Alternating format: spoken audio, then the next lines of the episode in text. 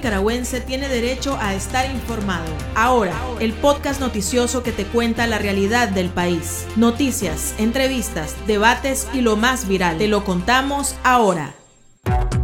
Bienvenidos al podcast de Artículo 66, les saluda Wilmer Benavides. Marlene Balmaceda nos presenta un vistazo de los titulares que han marcado este día. Arranca Cumbre de las Américas sin los dictadores de Nicaragua, Venezuela y Cuba. Estados Unidos confirma que alistan más sanciones contra el Círculo de Ortega.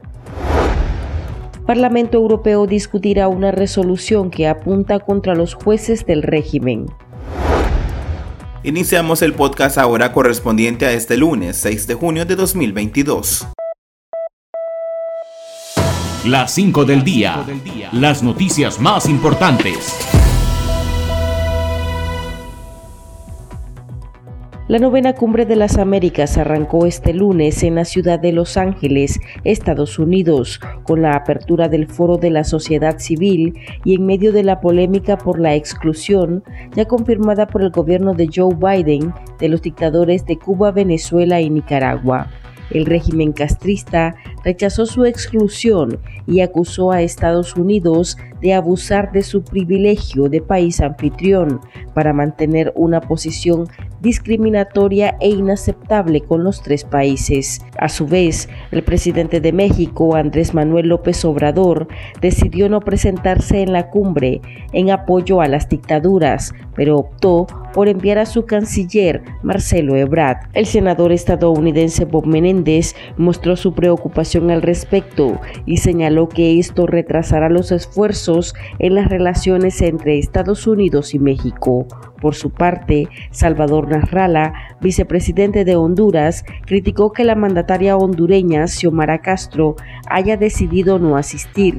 Nasrallah explicó en una serie de tweets que la decisión de Castro es una oportunidad que pierde Honduras y que los ubica junto a dictaduras donde la población no puede elegir.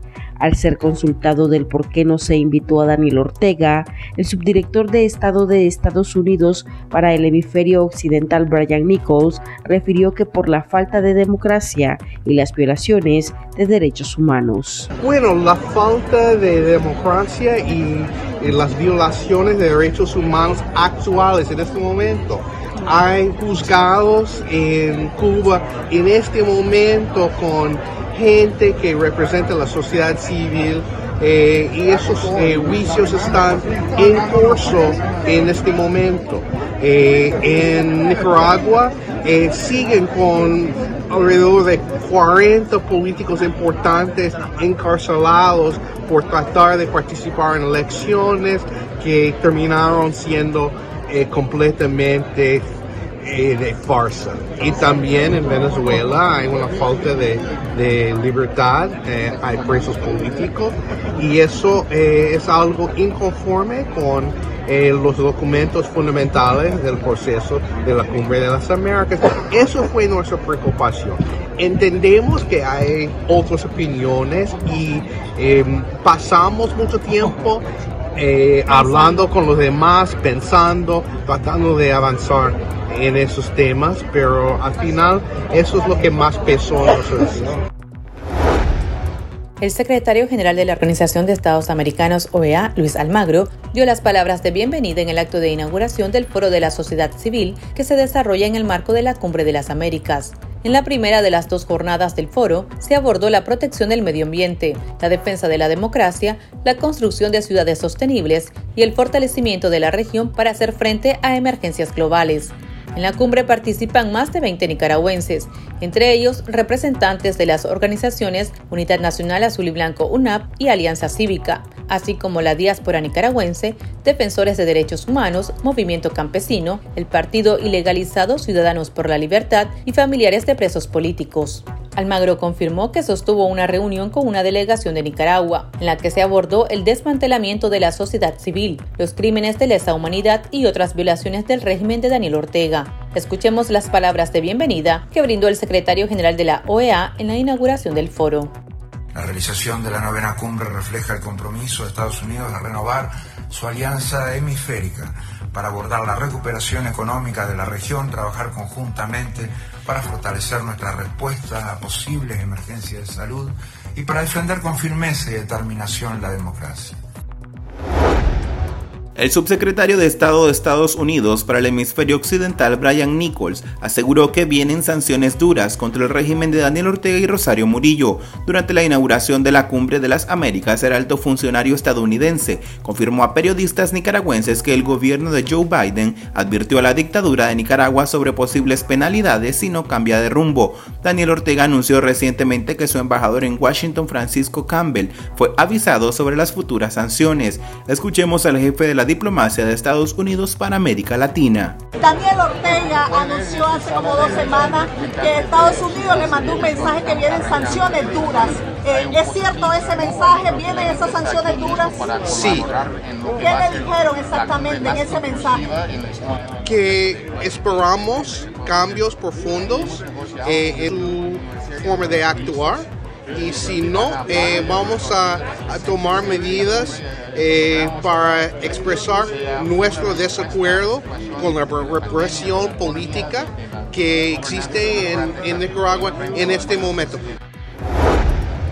El Parlamento Europeo discutirá esta semana una resolución sobre la instrumentalización de la justicia como herramienta represiva en Nicaragua, informó la eurodiputada Soraya Rodríguez. La funcionaria es parte de un grupo de parlamentarios que proponen sancionar a 14 jueces nicaragüenses que han participado en procesos arbitrarios contra presos políticos, incluidos Nadia Camila Tardencilla, Ángel Giancarlos Fernández González, Karen Chavarría y Luden Quirós, quienes han condenado a los reos del nuevo Chipote.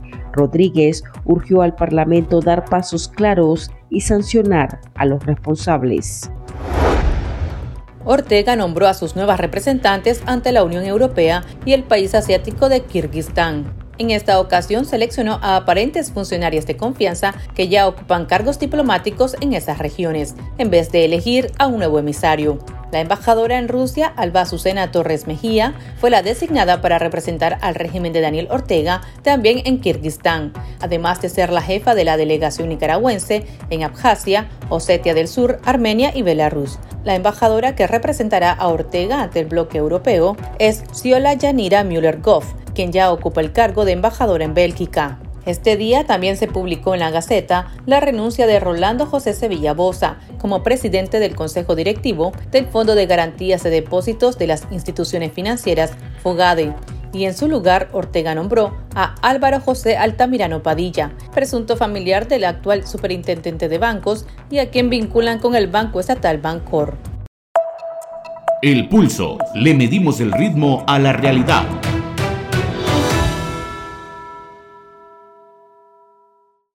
Representantes de diversas organizaciones nicaragüenses participan en la novena Cumbre de las Américas que se realiza en la ciudad de Los Ángeles, Estados Unidos, desde este lunes 6 al viernes 10 de junio. El evento se efectúa sin la presencia del mandatario legítimo Daniel Ortega, quien es uno de los rechazados por no respetar la democracia, según dijo el país anfitrión. A pesar de las amenazas de más sanciones que penden sobre el dictador, el régimen agudizó la persecución y acoso policial contra líderes religiosos. El periodista Ivan Taylor, que brinda cobertura en la cumbre, conversó con el embajador especial de Estados Unidos para la Libertad Religiosa Internacional, Rachat Hussein.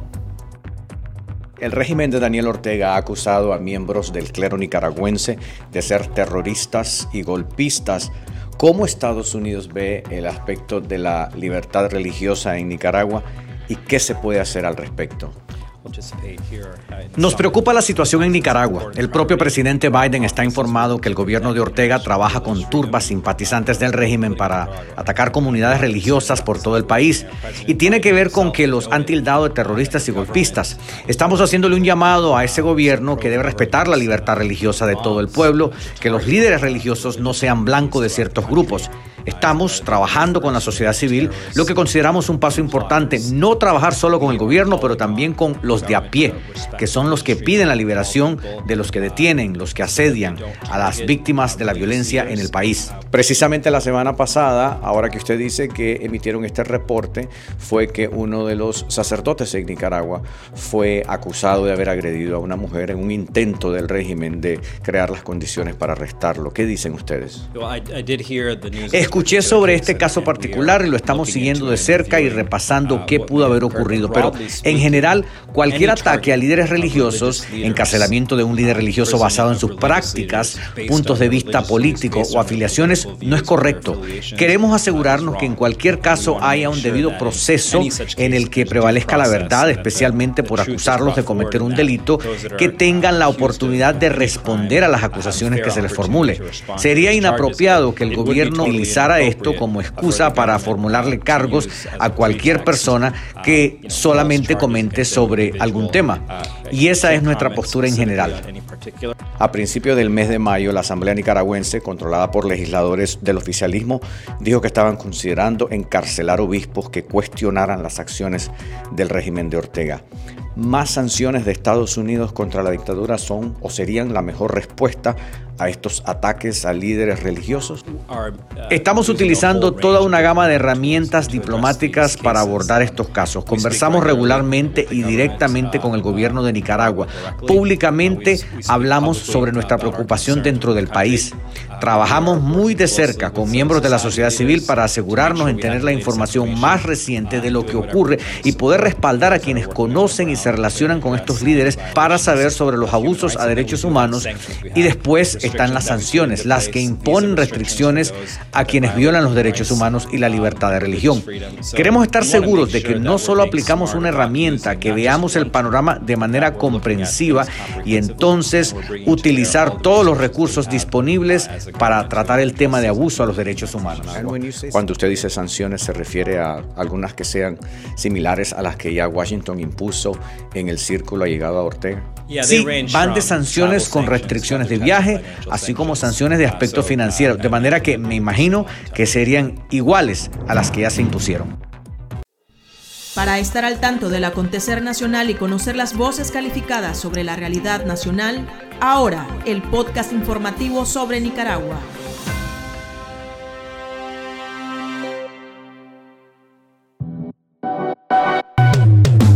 Tendencias, la viralidad de las redes sociales.